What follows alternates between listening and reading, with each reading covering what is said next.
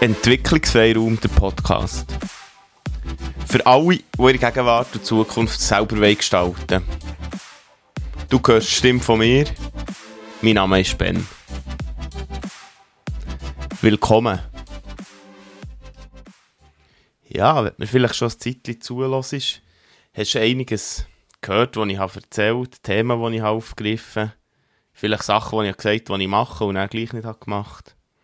Ja, das gehört irgendwie alles zu diesem Podcast. Und in dieser neuen, in dieser neuesten Folge rede ich über etwas, was ich habe gelesen habe in der Migros-Zeitung.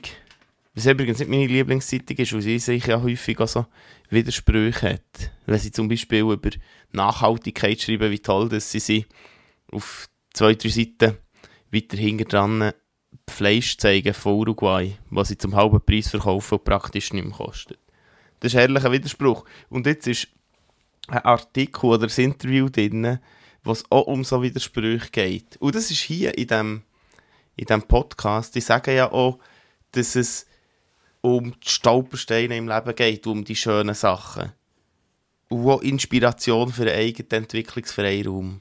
Und das ist so. Das Leben ist einfach sicher nicht linear, auch wenn wir das Gefühl haben, in der heutigen Zeit mehr denn je. Ja, klar, jetzt haben wir immer noch die Krise, die, die Pandemie, und vielleicht wird es noch schlimmer und vielleicht wird es besser. Dann merken wir, dass vielleicht nicht alles läuft, wie wir wollen. Und doch wird überall gezeigt, es wird uns vorgegeben oder vorgegaukelt, dass wir so viel in der Hang haben. Sogar hier in, in diesen Podcast-Folgen hörst du solche Sachen, wenn ich über Selbsthilfebücher rede, über das, wie man das eigene Leben kann gestalten kann. Was aber dort vergessen geht, was auch wichtig ist, dass es einfach nicht immer so funktioniert, wie wir wollen. Und das sind viele Widersprüche drin und darum wird das vielleicht heute die komplizierteste Folge überhaupt. Aber ich fange doch einfach mal an, hier abtauchen und dann schauen wir, wo es endet. Jetzt haben wir nämlich schon das Durcheinander mit dem Mikrofon, dem Kabel und der Zeitung. Aber irgendwie bringe ich das schon her. Ja, hier steht in, in diesem Interview oder als Überschrift von diesem Interview, ein bisschen mehr Exzess würde uns gut tun. Und dann denkt ja, eigentlich stimmt das. Ein bisschen mehr Exzess würde uns gut tun. Über so Sachen mache ich mir immer Gedanken, wenn man über das Schöne, über das Feine redet, über, über finden, über Ikigai. Was ist der Lebenssinn? Wenn ich darüber rede, was soll ich sagen, wenn ich darüber rede, was, was Achtsamkeit ist und wie man es reinbringen kann. Ah, dort habe ich mal aufgegriffen, der, der Krampf auch mit der Achtsamkeit, wenn wir es wenn äh, durchstieren. Übrigens, du hörst, ich rede wieder Berndeutsch. Es kann sein, dass noch die eine oder andere hochdeutsche Folge drin ist oder in meinem Schweizer Hochdeutsch, aber es geht ganz sicher auf Berndeutsch weiter. Das ist auch etwas, was ich, was ich hier ähm, kann sagen, weil es mehr Freude macht, weil es gäbiger ist und man halt einen weiteren Markt nicht erschließt, wenn du so willst. Nein, weitere Hürden nicht erschließt, aber das ist ja auch egal. Genau, also ich habe gesagt, es wird vielleicht kompliziert, und jetzt tauche ich ein, das vielleicht komplizierte. Also mit der Frau, die man hat das Interview geführt, die heißt Marianne Donner und ist eine Holländerin, niederländische Autorin, steht hier. Und sie redet da über unberechtigte Schuldgefühle, wenn wir uns selber optimieren wollen. Und ich will da mal etwas nehmen, was ganz am Anfang steht. Sie sagt hier, wer gesund und sportlich lebt und sich immer wirklich bemüht, sich zu verbessern, wird ein längeres, besseres und erfolgreicheres Leben führen. Das ist das, was ihm suggeriert wird. Das ist das, was man häufig aus Selbsthilfebüchern rausnimmt. Und das ist das, was die Frau, die hier auf dem Bild am Tisch hockt, mit der Zigarette in das ist das, was sie stört. Weil wir dann, wenn wir die Sachen nicht erreichen, haben wir das Gefühl, wir können für die Sachen arbeiten, die wir wollen erreichen Und wir probieren es und probieren es und dann scheitern wir, dass wir dann versagt haben. Dann kommt Scham und dann kommen Schuldgefühle. Vielleicht kennst du das, vielleicht hast du es selber schon erlebt. Höchstwahrscheinlich, weil die meisten Leute, die ich kenne oder die ich mit ihnen rede, haben das in irgendeiner Form schon gehabt. Das Verreckte ist jetzt einfach, das müssen wir gar nicht haben. Warum haben wir das? Weil wir uns mit anderen vergleichen. Weil wir meinen, wir müssen erfolgreich sein. Erfolgreich ist ein Zeichen von unserer Zeit. So, eine, so ein Leistungsthema. Und darum gefällt mir das hier mit dem Exzess so. Und darum wird es so kompliziert, weil es ja Widerspruch hat zu dem, was ich sonst sage.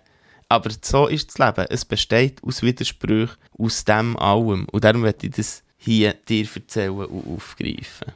Weil, was sie näher sagt, und das finde ich so hure wichtig. Also, vielleicht zuerst, wir können uns um uns selber bemühen. Wir können schauen, wo haben wir Baustellen, wir können schauen, was ist uns wichtig im Leben. Das ist etwas, was ich, was ich immer wieder sage und selber sehr wichtig finde. Schauen, was ist dir wichtig im Leben? Wo willst du her? Was bist du für ein Typ Mensch? Ist dir vielleicht Schaffen wichtig? Ist dir Geld wichtig? Geld, das für dich vielleicht Sicherheit bedeutet? Vielleicht, dass du ein Haus kannst oder eine grosse Familie? Vielleicht ist dir aber genau das alles nicht wichtig.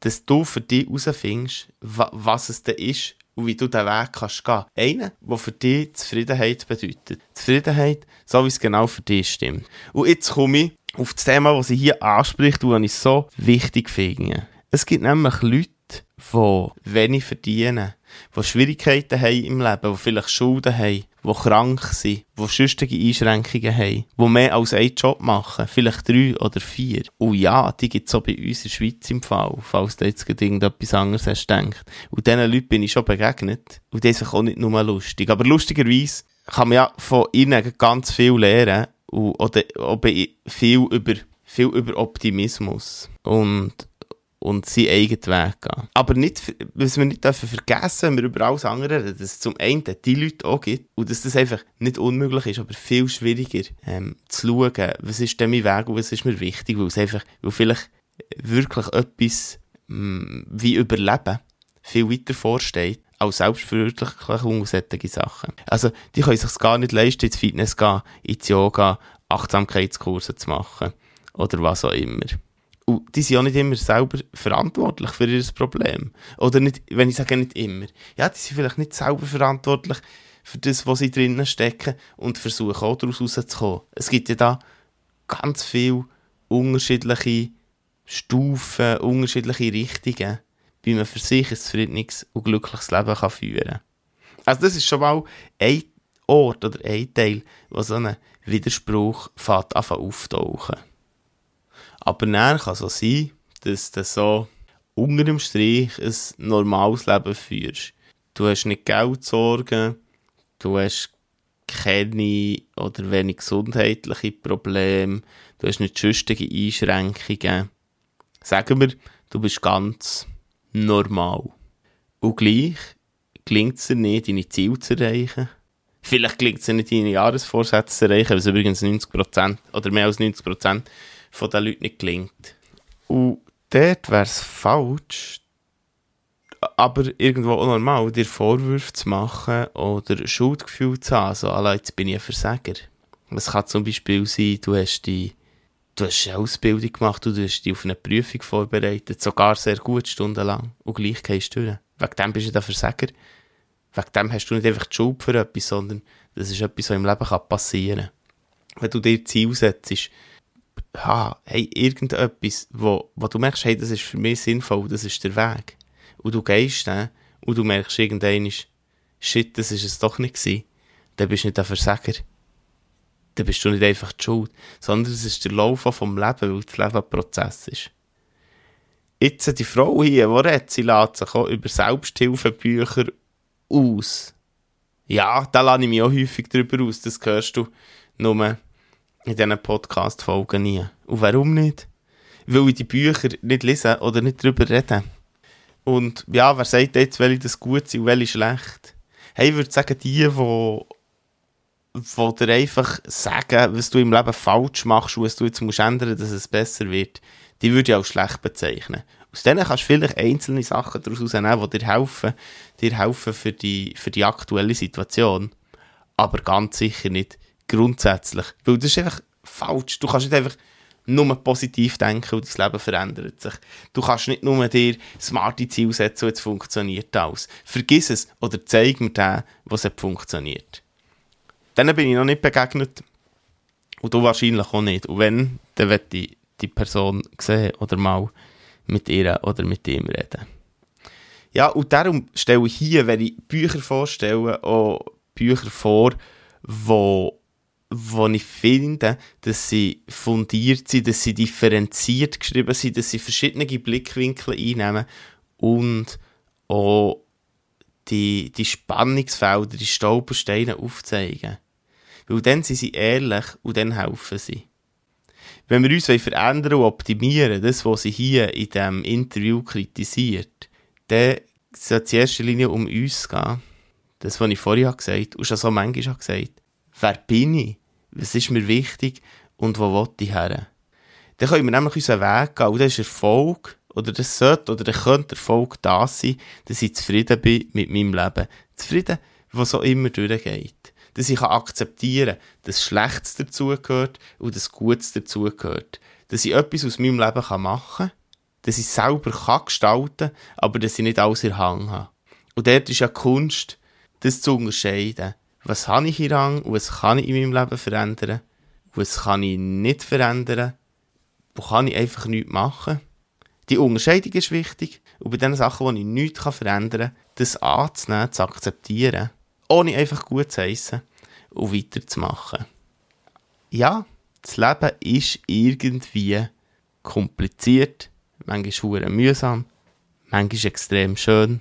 Das alles gehört dazu. Viel Spaß beim Entdecken von Widersprüchen. Wir hören uns. Bis gleich.